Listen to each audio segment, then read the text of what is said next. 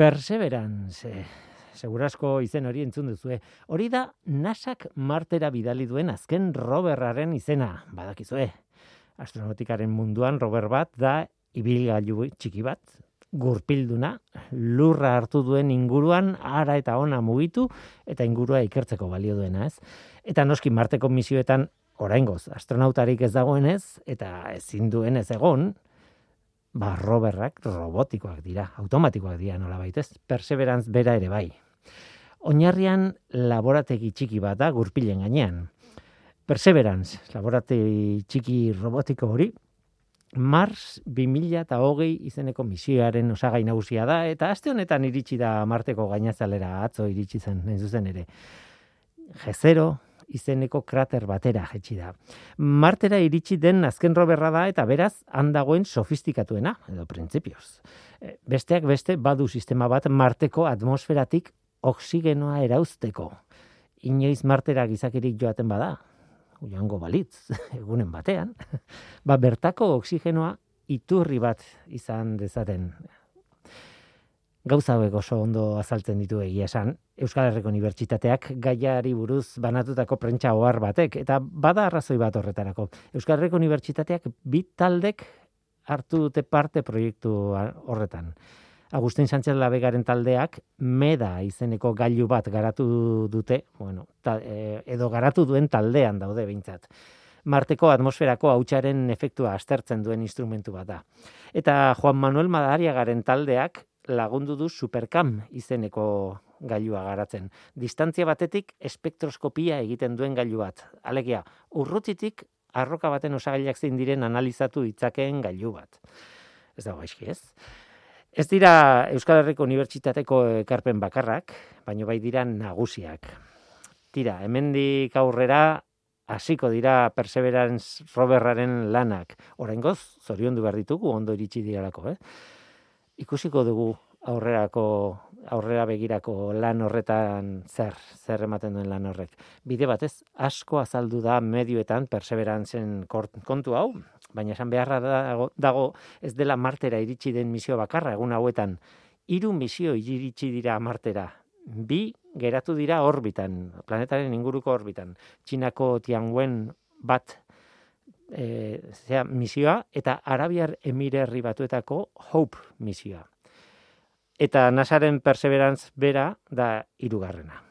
Amar egunetan iru. Arrigarria da. Ongietorri norteko ferrokarrilera. Euskadi Erratian, norteko ferrokarrilera.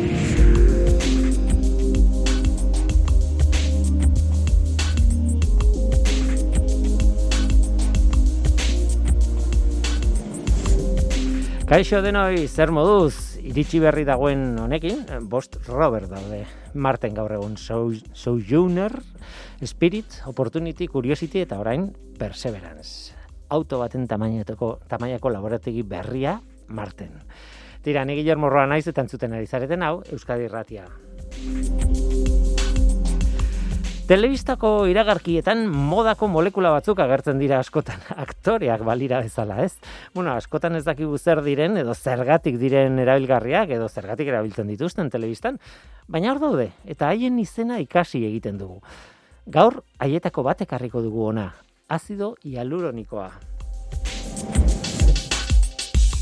Kosmetikoen munduan, medikuntzaren munduan, oh, muga horretan ibiltzen da azido hialuronikoa. Eta ez da molekula bakar jakin bat, nolabait molekulen familia bada, molekula mota bada, ez? Lorena arrastua eta mentxoa jertza, kimikariek, gidatuko gaituzte azido hialuronikoaren mundura. Gainera fisio bat ekarriko dugu gurekin. Gaur, Imanol Etxeberria, aurrera fisioterapia zentrokoa. Eskuliburu bat argitaratu du eserita denbora luzez lan egitearen ondorioi buruz. Gaur izango da gurekin.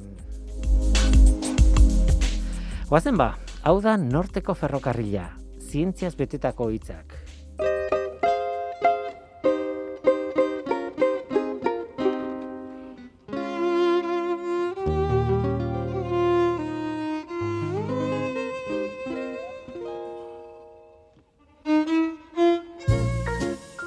Eroia eta gaiztoa, salbatuko gaituena eta kalte egingo diguna. Garai batean normala zen planteamendu hau pelikuletan, baina badirudi gaur egun pixkanaka horrelako eskemak baztertzen ari direla, ez? Baina hori, zineman, pelikuletan esan nahi dut. Bada garaia eskema hori bera baztertzeko kimikan ere, ezta?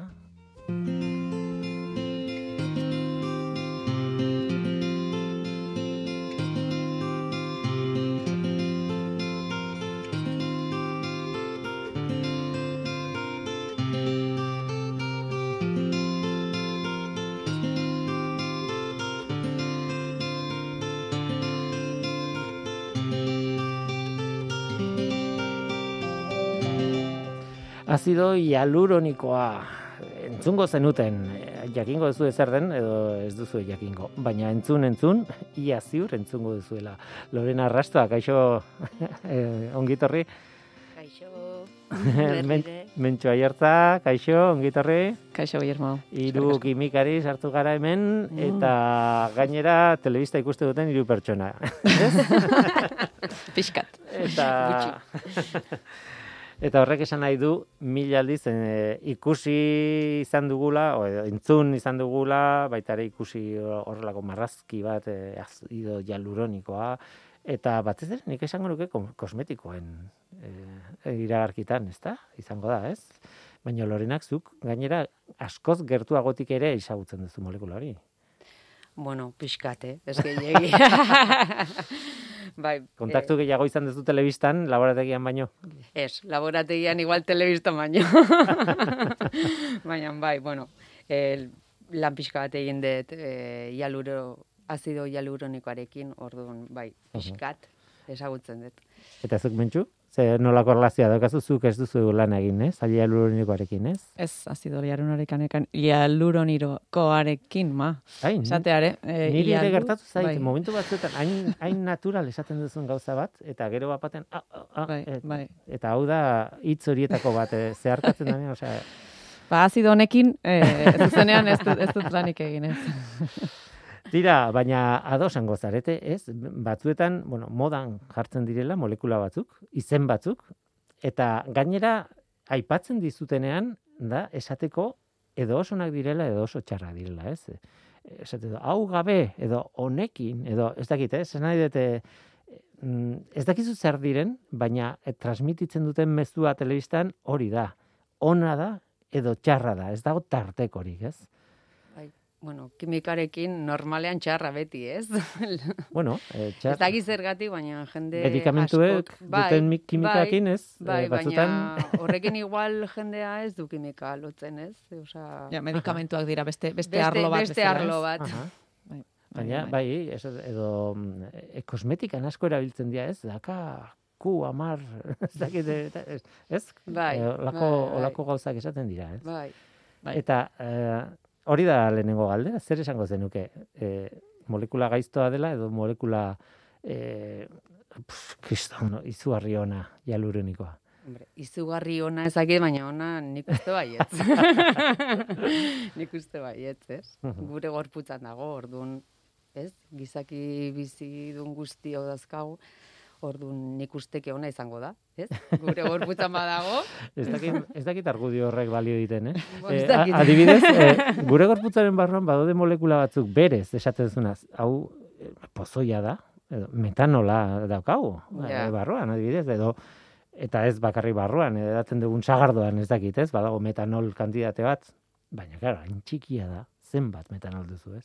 Baina hartuko bazenu metanol bakarrik, bukatuko zenun itxua eta eta igual hilda, ez? Esan nahi dute, ez da inoiz zenbatekoa hitz egiten, ez? Ez, bueno, gure gorputzan e, suposatzen da, bueno, gure gorputzan edo e, irurogei kiloko pertsonaren barruan Mhm. dago e, daude e, gutxi gora bera amabos gramo inguru azido hialuronikoa. Mhm. Orduan, bueno, bada, Bada bada, kat- kantitate bada bat. Eta eta historia da zer egiten duen hialuronikoak edo funtziorik daukan edo zertarako erabiltzen du gorputza edo kontat, ez dakit eh, galdera oso ondo eginda dagoen. E, bueno, gure gorputzan betetzen duen funtzioa batez ere da, bueno, hi- hidratazioa eta e, eunen, e, nola esango nukenik, e, bere, Estruktura edo pixka bat. bai, ez? estruktura, baina hi- hidratazioarekin ere erlazionatuta. Hidrokimika, ez zitzaidan ateratzen, ez? Ordun hidratzailea, e, ordun ba, gure gorputzan dauden ba, ur kantitate desente Uh lekuetan dago, adibidez gure begietan edo artikul, artikulazioetan, ez? Ordun likido sinovialean edo. Eta gero e, gure larrua zala. E, dermisean eta epidermisean. Ordun e, epiz, epidermi, epidermisean eta dermisean egiten duen funtzioa da e, batez ere zerulak e, eusten du. Osea, lotzen du, ez? Osea, sare bat sortzen du eta gure zerulak hor geratzen dira nolabait e, itxat, itxatxita edo hor geratzen dira. Osea, dira como el soporte, ez dakit nola. Bai, nik ulertzen dana da zelulen artean dagoela ura, noski, Bai. ez? E, Baina ura bakarrik gongo balitz askatuko lirateke bata bestearen gandik, ez? Da, da ur, ura, ur hori bil- bilatzen du likatxua edo, ez? Edo e, konsistentzia pixka bat ematen dio. Biskositate bat, ez? Biskositate bat hori da, eta orduan e, e, zelula baten pareta beste paretarekin ba, nola bait pegatu, pegatu edo behintzat edo hor gelditzen dira, ez? Gorputza ematen dio Hori eunari, ez? Bai. Orduan, galtzen denean, ba, agertzen dira gero simurrak eta elastikotasuna ere galtzen da, eta horregatik da. Orduan, Horregatik lotzen dugu kosmetikoki. Bai. Em, hain zuzen ere, eh, hasieran esan dut, eta nik uste dut leku guztietan esan dudala iragarkietan, ez, ez dakigu molekula baten, edo molekula familia badan, ez? Eh, esan nahi dute, azido hialuroniko ez dago bakarra, ez? Bueno, azido hialuronikoa ez da molekula bat, baizik eta polimero natural bat da. Uh Orduan, e, e, esatu, e, a ber, eske hau nola esplikatu. Polimero bat zer den, ba, lepokoa begiratzen dugunean, ba, bolatxo bat dau, bolatxoak daude, ez? Ba, hialuroniko unitateak, disakaridoak, ez? Mhm. E, oiek izango lirateke, ba, bolatxo hoiek. Lepoko batean bezala, osea, egitura Eta luze bat, gero, egitura txikiz hori da. da. Errepikatzen direnean, ba, ordun kate bat sortzen da, eta hori izango litzake, ba, azido hialuronikoaren polimeroa, ez? Mhm. Baina, di, e, bolatxoiek dira e, azido glukuronikoa eta N-azetil glukosamina. E, ba, lotutak. E, bueno, Bi karbohidrato, bai, nola lotura ba, kimiko batekin, eta hor, errepikatzen direnean, ba, sortzen dira, ba, pixu molekular basuko hialuronikoa eta e, pixu altu, osea, gehiago lotzen badira, ba, ordun sortzen da e, pixu altuko, osea, iazido hialuronikoa. Ordun bakoitza bet, betetzen du bere funtzioa. Ez da, berdina kate hori l- motxa edo luzea izan, eta hialuronikoak ez du eh, errepikapen eh, kopuru bat baizik eta, bueno, batzutan dazka asko, batzuz bestatutan gutxi, eta orduan molekula bat baino gehiago, bueno, molekula edo egitura molekular bat baino gehiago asko dira, ez? Hori da. Hori da. Orduan, e, bere propietatean eta bere erabilgar e, ere, ba horia hori ere kontu kontuan hartu behar da, ez? Igual kosmetiko batean, adibidez. E, ia, e, baxu pixuko zea azido hialuronikoa badauka, ba orduan zer gertatzen da? Ba, txikia dela eta e, larrua zala zeharkatu daiteke. Baina oso handia bada, orduan kate hori oso handia denean, ba ezin du larrua zala zeharkatu eta hor geratzen da. Orduan e, e, betetzen duen funtzioa da e, funzion barrera edo esaten dena. Orduan estaltzen da azala eta Eta ez dio usten beste Best- gauza batzuei sartzen, ez? hori da. Eta ura ere ez da ateratzen. Orduan, bueno, Mhm. Segun ze tamaina duen eta ze konzentrazioan erabiltzen den, beti konzentrazioarekin gabiltza kimikoari. Bai, eh, hori da, azken batean hori da ere eh, hasieran esaten nuena, ez? Esan, eh, zenbat, molekula baten kantitatea zenbatekoa da gorputza, ba, eh, ez da bakarrik badago edo ez dago, ez zen badago, eta kontzentrazioa da guk erabiltzen dugun magnitudea nola ez? Hmm. Tira, eh, kontatu dugu zer den, kontatu dugu gutxi era bera zer gertatzen den berarekin, e, txikia danean sartzen da zalean, handia danean ez, eta esin moduko bat muga bat jartzen du hor. Eta kontatu dugu nun dagoen, ez? Esan duzu begietan, esan duzu artikulazioetan, likido sinoialean, eta hainbat tokitan, ez? Zer zer ikusia daukan horrek e, zearekin, kosmetikarekin adibidez, ez? E, nola funtzionatzen? Esan nahi dute, krema batek baldin badauka azido hialuronikoa, normalean ze izango du? Azala zeharkatzen duen motakoa edo kontrakoa, edo segun? Segun, eh, segun. Que hor dago gakoa, ez? Osa, bai esaten digute, esatzen, krema bat esaten digutenean, esaten digute hialuronikoa. Dara mala, baina ez digute zehazten ze konzentrazioa edo ze motatako ze hialuronikoa duen. Bueno, batzuk igual bai, baina askok ez. Orduan, klaro, gu informazio hori gabe geratzen gea, ez? Mhm. Orduan, ba, e, oso pisu molekular basu balin badaka, ba, igual, hobea izan litzake, ez? Krema hori, baina ez dakigu. Ez, di, ez digute zehazten. Krem- Claro, sartzen baldin bada zalean, em, berekin batera ere sartzen dira beste elementu batzuk, ez? De krema Baita. horretakoak, ez? bai, baita, baita, izan, izan, Izan daiteke daiteke. ere, izan daiteke ere. Horta- Hortarako ere erabiltzen da, ezta? E, bere erabilera, bueno, e, kosmetikotatik aparte ere hori aztertzen ari da, ezta? E, mezulari bezala edo berak eramaten ditu berarekin interesgarriak izan daitezken beste medikamentu edo beste molekula batzuek, ba, toki desberdinetan da horrekin ari, bai egia da, e, desente egiten dela, ez? Ikerkuntza momentu hontan edo bueno, ja ora- orain dela denbora bat. Baina bueno, kosmetikan ba bueno, pentsatzen dut ere krema e, barruan jarriko dituztela intereseko elementuren batzuk barrura joteko berarekin batera.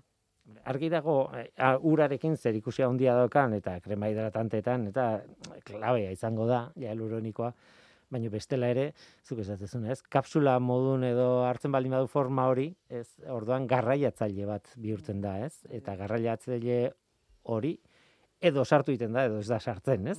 Esan nahi dute edo zein azio hialuronikok ez du balio e, e, edo zer gauza garraiatzeko, ez? Pentsatu dut. Bai, eske, e, gauza da, azido hialuronikoak, osea, urrasko zurgatu dezake, ez? Bere pixu, ba, amarra mila aldizo dau, uretan zurgatu dezake.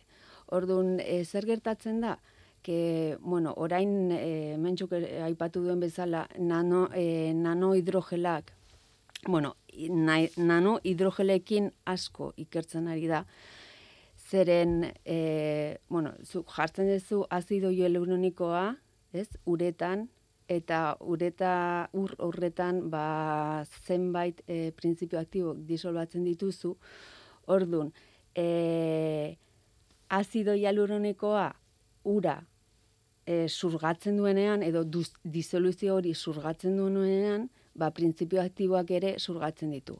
Ordun, e, zer gertatzen da? Ba, egitura tridimensional bat antzeko osatzen dela, eta e, printzipio aktiboak geratzen diren e, sare horren barruan. Adibidez, Osea, ondo ikusteko, ez? Igual, e, gu laranjak erosten ditugunean, ba, normalean e, sartzen dira, bueno, egoten dira e, sare laranja baten barruan, ez? Ba, e, sare hori izango litzake gure azido hialuronikoaren zea nano, nanohidrogela edo. Orduan, barruan, hau da, gure laranjak edo mandarinak edo e, dena delakoa, ba, hoiek izango lirateke gure printzipio aktiboak. Orduan, zer gertatzen da? Ba, pH-rekin, adibidez, ba, azido hialuronikoa bere egitura edo bere, bueno, e, bere karga aldatu dezake. Ordun, egitura aldatzen da eta be, ba, printzipio horiek askatzen ditu. Eta propietate hori oso interesgarria da medikuntza batez ere, ez? Porque da como eh, eh, control release, esaten dena, ez? Orduan da, como... bai, eh, nik imaginatzen dut, eh, paralelismoa bukatuta, eh, ezin da bukatu kasu honetan, nik laranjak sartu ditu bere sarean, badibidez frigorifikoan, edo armario baten, edo eta ez da zer gertatzen, ez da zer aldatzen sare horretan. Baino, eh, claro, hialuronikoaren kasuan, segun non sartzen zearen, e, behar bada zulotxoak handitu egiten dira, eta orduan naranjak atera egiten dira, ez? Eta orduan, zuk kontrolatzen baldin bazu zen mediotan sartzen bada, sartzen den hialuronikoa printzipio aktibo horrekin, kontrolatu dezakezu, han askatzea edo ez, ez? Hori da, eta horregatik detzen zaie e, nanogel adimentsuak porque beraie badakite, bueno, badakite, edo ze, e, segun zegoeran dauden, ba, bere egitura aldatzen da, eta printzipatiboak ba, askatzen dute. E, itzegin nahiko nuke ere bai, bueno, e, propietate asko dira, eta bueno, oso ka, mundu bada, guari gara orokortasunera iristen, eta gero horrekin, kontatu duzun horrekin, egin daitezke, mila milioi gauza, segun apl ze aplikazio nahi duzun, ez? E, gauza bat galdetu nahi nizuna eta, bueno, e, planteatzen zen idan e, alkarrizketan etarako, ez nondik lortzen den e, azido hialuronikoa. Guk badaukagu gorputzean, baina, claro, kosmetiko batean dagoen azido hialuronikoa ez dugu gure gorputzetik ateatzen. Ez, Eta, bueno, a ber, e, ikusi zen lehenengo aldia izan zen begi baten begietan, ez? Eta hortik aterat, atera zuten. Eta oso kuriosoa da, ni bentsat, atentzia eman zidan, e, ba, lehenengo patentea zertarako erabilizen, ez? Ba, azieran, e, e, erabili zen, e, zera, arrautzaren zuringoringoa ordezko bezala, e, merkatara, merkata, e, markaturatu zen. Orduan, ez dakit, ni irakurri nuenen geratu nintzen gomo, ala, benetan. Baina, eske, da, dauzkan erabilearekin, ba, ez, da, como, mm-hmm. oso simplea, ez, edo, ez dakit. Eta, bueno, gero, e, hasi ziran oiarren gandorretik ateratzen. Eta normalean, normalean, e, ba, hortik ateratzen da. Osa, normalean. Gero, e, ere hasi ziren marrasoen egatzetik ere ateratzen. Baina zer gertatzen da, igual farmazian, e, ba, oietako iturriak ezin dira hilabili, ez? e, goratzen, bueno, orain dagaku mm, bizi ari geren zea gara jontan, badago COVID da, eta COVID e, animale batetik etorri zen, ez da. Bai. Orduan, normalean farmaziarloan, ba, ezin dira al, e, animalietatik etorritako lehen gaiak erabili.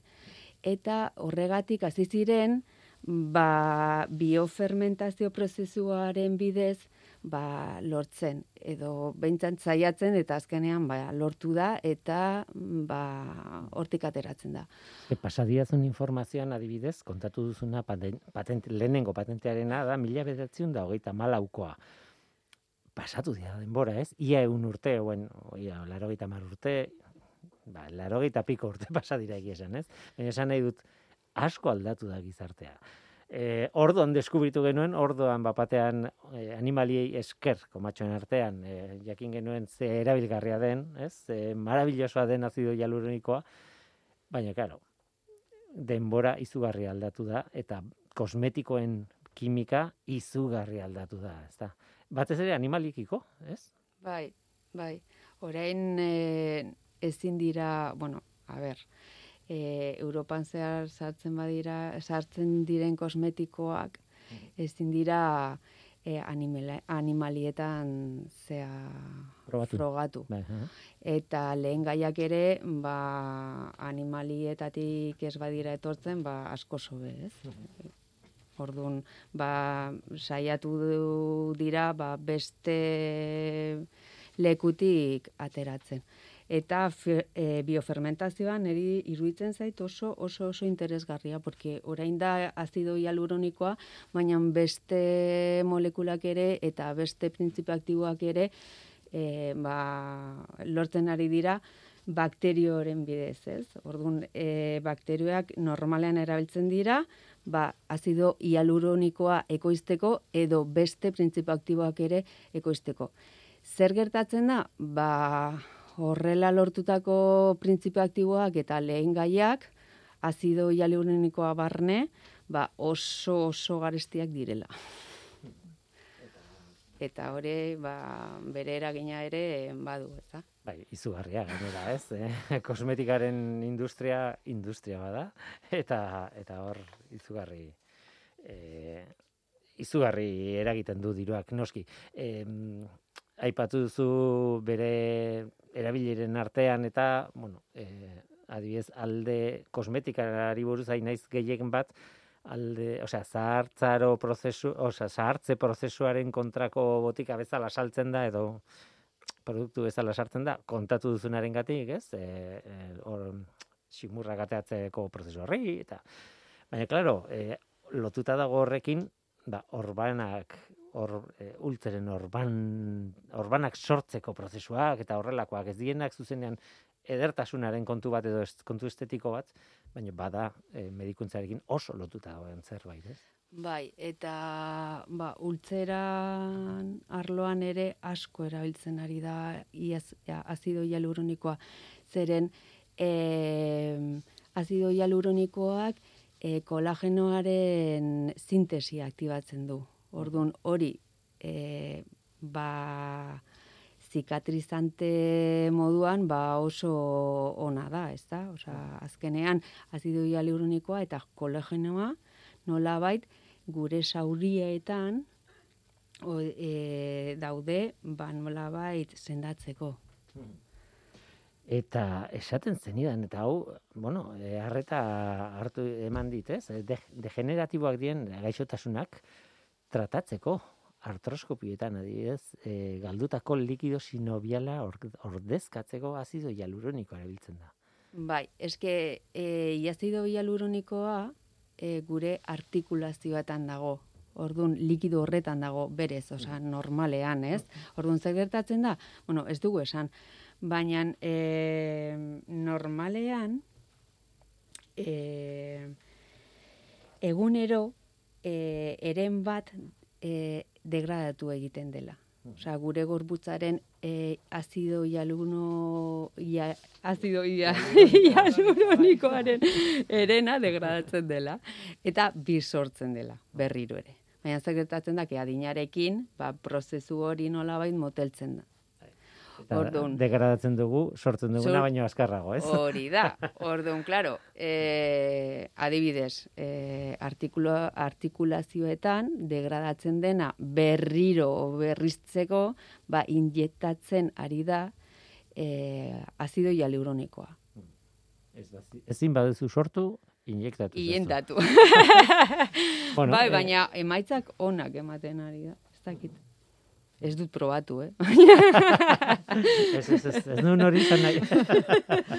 pentsatzen dut hori izan marko litzatekela zerbait, ez dakit, regularra edo, ez? Izan marko da zerbait egin behar dana noiz behinka, ez? Azkenean pentsatzen dut, ez, ez ere hori ere degradatzen joango dela, eta ez denez berriztatzen, ba, pentsatzen dut berriz ere ere, injekzioren bat beharko duzula, ba, pentsat, tratamentu bat bezala, ez da? Ba, ez dakizen batero, injektatzen duzun zerbait.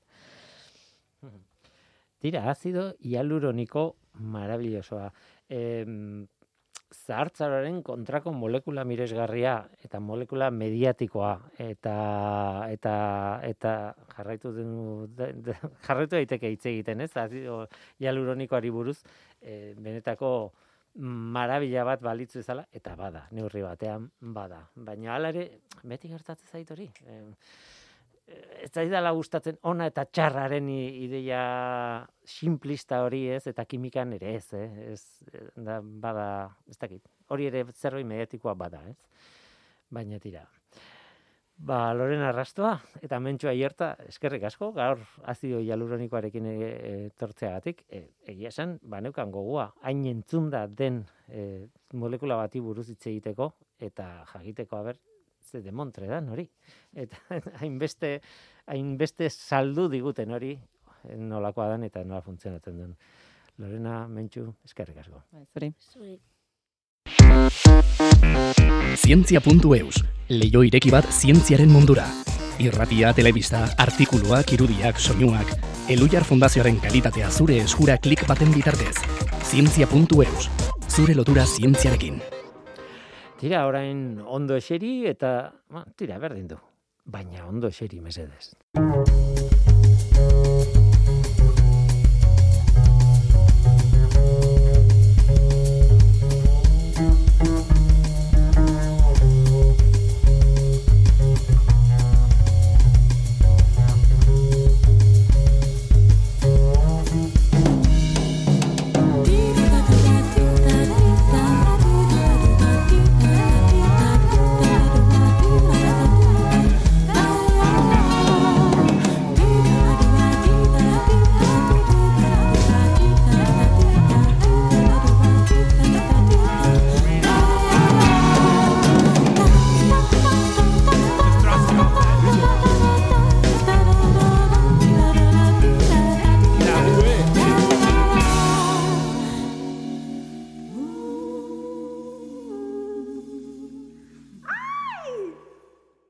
Fisioterapiari buruz hitz egin behar dugu. E, aurrera fisioterapia zentroko Imanol Etxeberria da gurekin. Aspalditik e, bueltaka dabilen gai bat da, e, nik neuk askotan pentsatu dut buruz, eta egia esan norteko ferrokarrilan ez diogu heldu. Baina segura asko zu entzule, edo eserita zaude, edo eserita egoteko ba, aukera izango duzu laister, total, pentsatu behar da ondo nola eseri eta ze arriskua daukan luze eserita egotea eta horretan lagundu dezaken gauza bat da ergonomiari buruz pentsatzea. Imanol Etxeberria aurrera fisioterapia zentroko e, fisioterapeuta, kaixo ongi etorri. Kaixo, ze moduz. Ondo, ni hemen eserita, zu eserita, ez zare? Ez ez, ni zuti nabil. Ah, zuti zaude. Zutik eta ibiltzen, bai.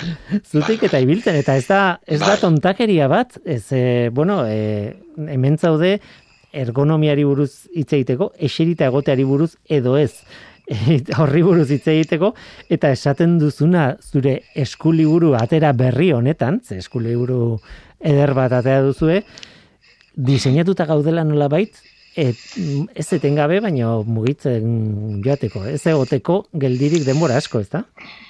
Bai, e, pentsatu e, zenbat milioi urte, bueno, hiru milioi urte daude bastarna batzuk e, lehenengo pipedoarenak, uh Aha. Afrikan aurkitu zituzten, osake gutxienez hiru milioi urte daramazkigu bipedoak izaten. Eh? Eta orduan nire ideia, eskulibura bilatzita da, karo, alako milaka milioi urte. ba, ibiltzen, zuk pentsatu, ba, kaza, ka, e, estariak eta rekol, biltzaileak, Mhm, zenba kilometro egite zituzten egunero, ezta? Hori da. Igual berrogei kilometro egunero, berrogei tamar kilometro, behintzat mugitzen ibiltzen zian beti, ezta? Eta derrepente azkeneko mendean, egun urtetan izan du da aldaketa izugarria, ezta? Jende asko, ba, lan egiten du ordenagailu baten aurrian, edo normalean ordenagailu baten aurrian, ezta? Mhm, Edo Izakia eserita, jargira juntzanetik, eta ordenagailuak inbitat, inventatu zianetik, ba, eserigea lantokian zortzi ordu. Mhm. Lantokira juteko askotan beste ordu bat, jundatorri. Et- Jateko, ba, afaltzeko, Bai, beste bai. ordu pare bat, bota. Amabi amalau ordu, Mhm. eserita. Eta horrek Eta hori antinaturala da.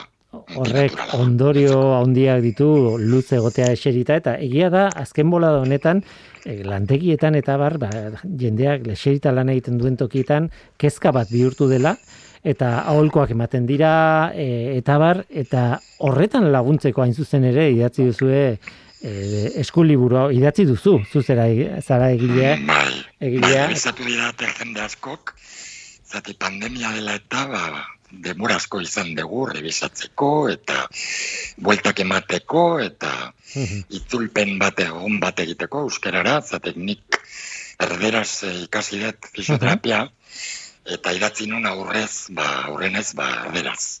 Eta gero itzulpena egin izan dut. Eh? Zenbat urte fisioterapian ja? Eh, bukatu nuen 2000 eta batean. Mhm. Eh? Osea, que Hogei urte egin urte, Eh? Mhm. E, galdetu behar dizut, e, zientzia programa bat garenez eta zientzia, oinarrizko zientzia dago atzetik, nolakoa da gure bizkarrezurra? Ze azken batean gure bizkarrezurra gakoa da, ez? Ergonomia horretan eta bueno, eserik eta egoteak izan dezaken kalte nagusia bizkarrezurran da. Nolakoa da bizkarrezurra? Baina, bai, dakizun bezala, ba, kurbadurak, kurbadurak dauzkago bihurguneak, Mhm. eh? bizkarrean, lepokoa egiten zaigu gure bizitzako aurreneko hiru hilabetetan. Azten da burua ume altxatzen, mundua ezagutzeko, Mhm. ezta? Eta lepoaren muskulatura eta burua kontrolatzen, azten dira gutxi gora bera hiru hilabetekin, eh? umeak. Guk eta horrela ibile ginen. Eh? Hori da. mundua ezagutzeko aburua altxatzen. Hor egiten da lordosi zerbikala. Eh? Mhm. Eta lordosi lumbarra, edo kurbadura urrekako kurbadura lumbarra, bazten zaigu zutik jartzen gehanean. Eh? Ba, urte bat pasa, pasatxo. Eh? Urte bat, batzuk lehenago, beste batzuk gerosiago. Eh? Pentsatu kuadrupedoak daukatela flexioa beti, zora lumbarrean. Estentzioan, oedaduran, gauden mamiferoak gu gera. Eh? Mhm. gu gera.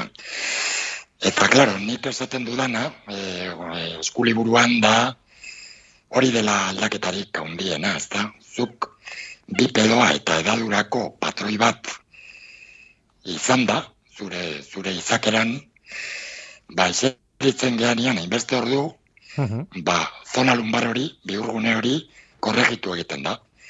Eta flexiora juten danean, korregitu egiten da, lordosis lumbar hori. Eta hori da niretzako aldaketarik handiena, ez da bizkarrarentzako. Mhm. Eh? Gainera, Eta hor, eskuliburuan esaten duzu, aipatzen duzu, eta, e, bueno, hor, e, e, azpimarratzen duzu, eserita egotea edo zutik egotea, ez dela berdina bizkarrezurrarentzat, ez daude be, e, posizio berean eta, ez? noski, bai, eta zuk eh, ikusten bazu zila ergonomikoak nik Alemania juten ez eh, Reafker, feriara, Mhm. eh, lau, lau urtero, bost urtero juten naiz. Bizita bat egita, zate gustatzen zait, teknologikoki, ze gauz berriak e, suertatu diran, ez da? Mhm. Juten naiz ikustera, lagunekin, o, bakarrik ere jun izan du naiz, Mhm. eta ikusten dituzu hor invento guztiak, eta nik eh, ikastaro hau, bueno, hau guzti eskuliburu hau, esan beharra dago, ba, ikastaro bat emateko prestatua dagoela, ez da? Mhm. enpresetan, o edo tokitan, sindikatu batean, o, Mhm. o edo tokitan, ez da, eserita egoten den jendea hartzen duzu amabos pertsona, o, eh? eta amabos pertsonentzat, ba, bideratua dago. Eh? Formakuntza material bezala, bai? Eta orduan, eh, esaten izun, Gomendatzen aizinean, e, bueno, edo esaten aizinean, aulki ergonomikoei buruz, e, aizinean, da, ez? Eta aurki ergonomiko guztik, ba, eginda dago, daude, zuk eh, lordozi lumbar hori, lordozi hori mantentzeko. Eh? Mhm. Lordozi hori mantentzeko. Bai? Bai. Osa, lor, lordozi hori mantentzea esan nahi du, zuk vertebrak, or, ornoak, eh? euskaraz ondo esan da, ornoak izena da, Mhm. dute, dauzkagu hogeita lau orno mugikorrak. Da. Bai? Mhm. Eta bata bestearekin tripode batean e, giltzatua dago. Eh? Mhm. Giltzatuta daude bata bestearekin tripode baten moduan. Hau da, aurrekako e, gorputz vertebrala, ba, zartean dauka disko intervertebral, Mhm. e, bakoitza, Hori da. bien artean, eta gero atzekaldean e, daude bi giltzadura. Ezker eskubikoa, bai? Eta hor, bi, bi e, giltzadura horietan, euneko hogeita bost gutxi gora bera apoiatzen da. Mhm. Eh? Eta gorputzean euneko, ba, irurogeita bost, Mhm. eh? hor bait. gutxi gora bera laurden bat atzean, bi atzeko hanketan, eta hiru laurden ba, aurrean, Mhm. bai? Eta zu flexiora eramaten baduzu bizkarra, Bai. eh? ba, pisu guztia diskora guten da. Eh, Mhm. vertebraren gorputzera. Bai? Zergatik flexioak eragiten du diskoa zanpatuta egotea. Hori da, eta hori hori luzez eukitzea, eh, claro, ondoria ditu. luzean, bai, bai, bai, epe luzean hori izorratu egiten du diskoa. Horregatik, da hernia diskalen eta protrusioen arrazoi nagusi bat. Eh? Diskoari ez zaiolako usten, birxurgatzen, ba, kanpoan o ondoan daukan likido guztik. Hori da. Eh? Eta likido guzti horiek zurgatzen dira, ba, gravitatearen efektuak entzen dugunean. Etzan da, edo inbersoreak ere badaude, Mhm. hanketatik eskegi alizateko. Eh? Bai, liburuan, liburuan aipatzen duzu ere bai, ze garrantzitsua den eh, hor eh, dagoen ur kantitatea, ez? Eh, disko Bai, horietan bai, bai. dagoen ura, nolabait. bai, bai, diskoak, diskoak zurgatu egiten dute gura. Eh? Mhm. Eh, deskonprimituak daudenean, etzan da adibidez, eh? Mhm. Zuetzan da lotan, zu goizean neurtzen bazera, bi zentimetro gehiago neurtzen dezu. Hori da. Bai, bai, bai, bai, bai. zeren eta diskoiek urez beteta daude. Mhm. Eh? Egunea aurrera dijoan enean, ba, agur hori, guzti hori, ba, kanporatzen joaten da, mugimenduak lagundu egiten dio, zergatik zuk lateralizatu, ibili, alde batetik bestera mugikortasunak lagundu egiten dio. Mhm. Da, mm, muelle hidrauliko bat bezala. Aha, Eh? hori da. Aha. Kompresioak ura e, zurgatzea eragiten dio, eta deskompresioak ura hartu egiten du. Hori da. Eh? Eta Eta hori da. Ai, ai, bueltatuta pixka bat, e, ai, aulkia deskribatu duzu, aulki ergonomikoak eta bar, baino baita ere adibidez e, eskuliburuan dituzu argazkiak gainera, e, gainera zurekin eserita, eta baloiaren aukera, ez? E, aulki bate bai, bai. izan beharrean baloi handi baten gainean eserita egotea. Bai, E, bai, nolako aldaketa da aulkiarekiko? bai, aurki bada, eh? Bai, Zerita zaudelako, eh? Baina zer eragiten dizu baloi baten eserita egoteak. Lehenengo gauza, zuk ezin dezu, horre, ez daukazu respaldorik, ezin dezu apoiatu respaldo batean. Mhm. Orduan zer gertatzen da hor, ba, muskulatura aktibatu egin behar dezula. Mhm. Naiz abdominala, naiz zutabeko, atzeko muskulatura eratzailea Mhm. estensorea, bai? Zergatik, bestela, ba, uste bazera, erorita, ba, erori egingo zinaki baloitik, Mhm. Hori da, eh? Osake, tonoa mantentzen dizu, gauz oso importante bat eh, aurrenik, eta gero zer ematen dizu mugikortasuna, zu mugitu egin dezakezu ipurdia alde batetik bestea. Baskula pelbiko batzuk egin. Zer egiten du, mal, malgutasuna ematen dizu. Mhm. Zona lumbara, sakroiliaka, eta gorputza zuan. Eh, kaderak ere asketu ireki egiten dira. Eh? Eta hor bertan, egin dezakezu, ba, harik eta pixka bat naiz eta lanean egon. Hori da. Eh? mugitu dezakezu. Mugitu dezakezu, pelbiz alde batetik bestera, baskula pelbikoak aurrera eta atzera egin, eta era berean lan egin. Eta hori onuragarria izango da, zuretzako. Zer gertatzen da, ba, tekladu bat baldin baukatzu, karo, gomendatzen dut guztia izan beharko lukela inalanbrikoa. Eh? Aha, Zu teklatu adibidez hanken gainean jartzeko, aha. mailaren gainean jartzeko, eta bar, eta bar. Mhm. Eh? Baina mugikortasuna eta tono muskularra ematen dizu. Bai, hain zuzen ere, Bolan egotek. Eh, eskuliburuan eh, informazio asko dago, egia esan informazio pila dago, baina baita ere, adibidez, eh, zea, or, ze motako ariketak eh, gomendatzen dira, bueno, gomendio asko ematen dituzu, adibidez, eh, atxeen aldiak sarritan eh, izatea, eta mugik, mugitzea, lehen esaten zenuna, ez, mugitu, etengabe mugitu, Bai, eta e, ariketa pila bat proposatzen dituzue. Ezin ditugu dena kontatu, ze ariketa pila daude, bakoitza, e, bueno, gorputza tal edo zati batentzako, eta eta oso kontu luzea da eta zehatza. E, baina hemen daude kontuak. Nik es, Bai. esango nuke gomendio nagusia nagusia hori dela, ez? Mugi, mugitzearena, ez? Et korputza etengabe mugitzearena, ez?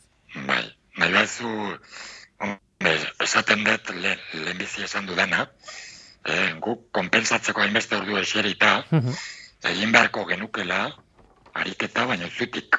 Eh? mhm. Zutik, zutik esan nahi du, ibili, suabena. Korrika pizka bat egin, igeri egin, horiek dira suabenak. Mhm. Ibili eta igeri egin. Eh? Igeri egiten ere ez zaude konprimitzen diskoak. Da. hernia diskaletan protrusioa baldin dagoeneko eta zenba jende ezagutzen dugu. Eh? Ezagutuko dituzu hernia daukana, o protrusio bat daukana, Mhm, operatu duten alun barretik ez dakit, ba, hogeita hamar urtekin, Bai. ba, jende piloa dago. Eh? Horientzako igeri egitea. Zergatik deskonprimitu egiten dizulako, Mhm. vertebrak. Eh?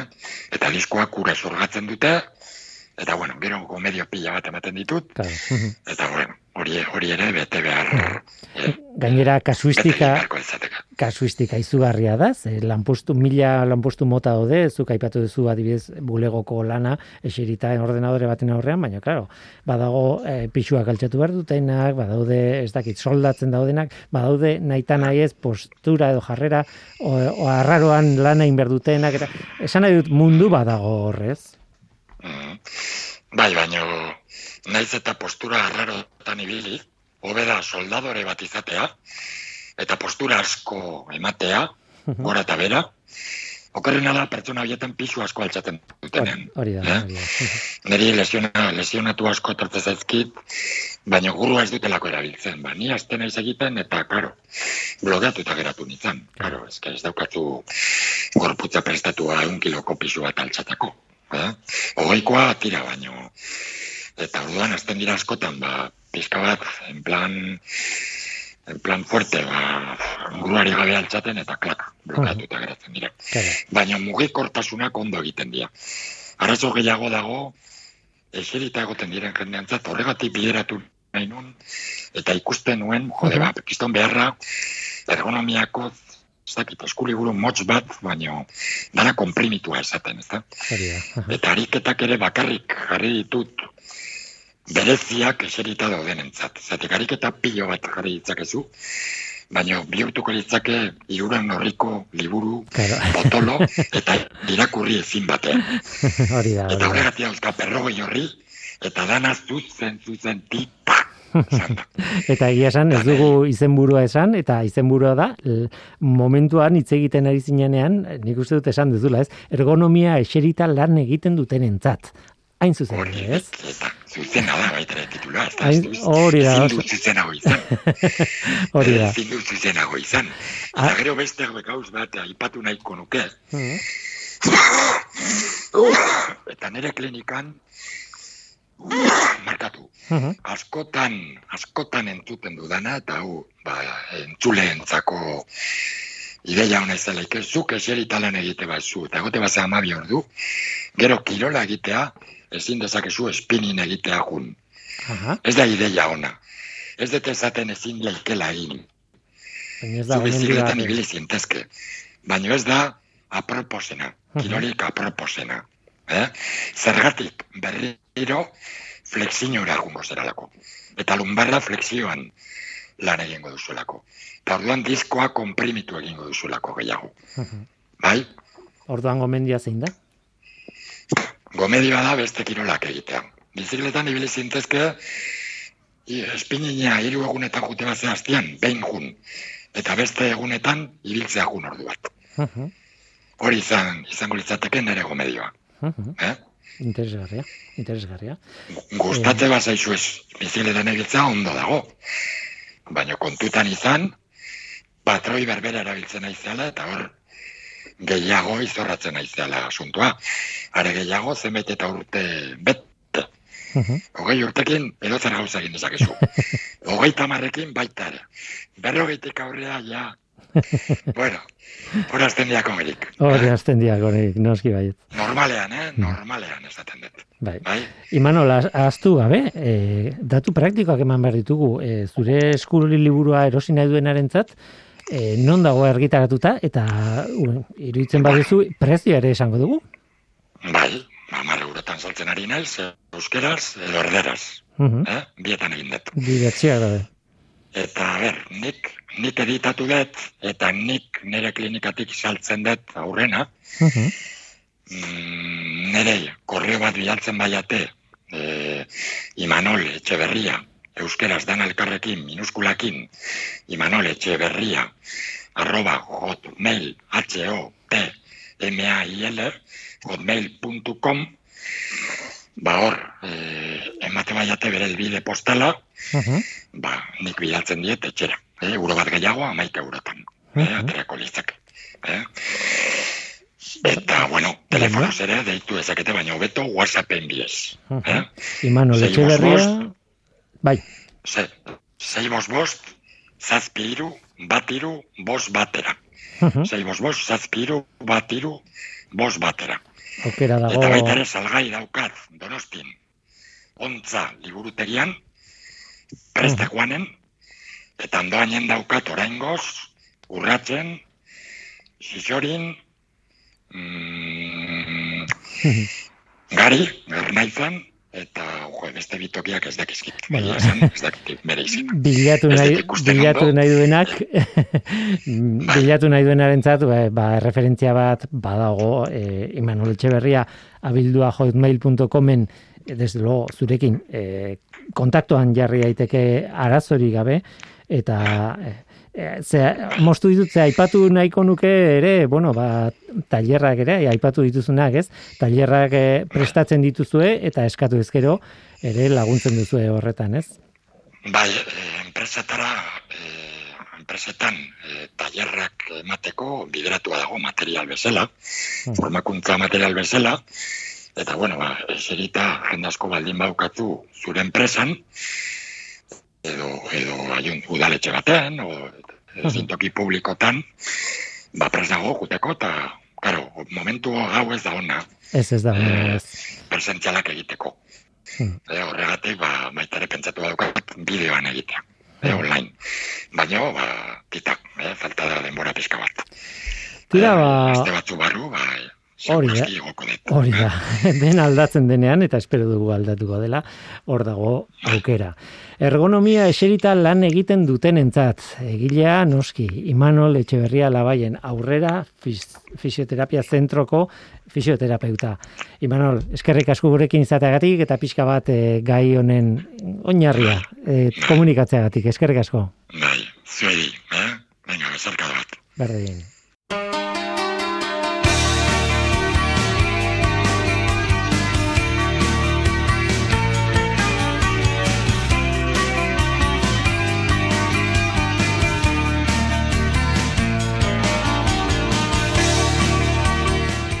Onaino gaurko saioa, gurekin izan dira, Mentxo Aiertza, Lorena Arrastua eta Emanuel Etxeberria irurei, eskerrik asko, eta baita zuri ere entzule, badakizu, gu hemen gaude, Norteko, abildua, eitb.eus. Gaur teknikariak Mikel Olazabal eta Javi Martínez izan dira eta mikroren aurrean ni, Guillermo Roa, Eluiar Zientzia taldearen izenean. Datorren astean gehiago, ordura arte ondo izan. Agur. Oh, Thursday doesn't even start.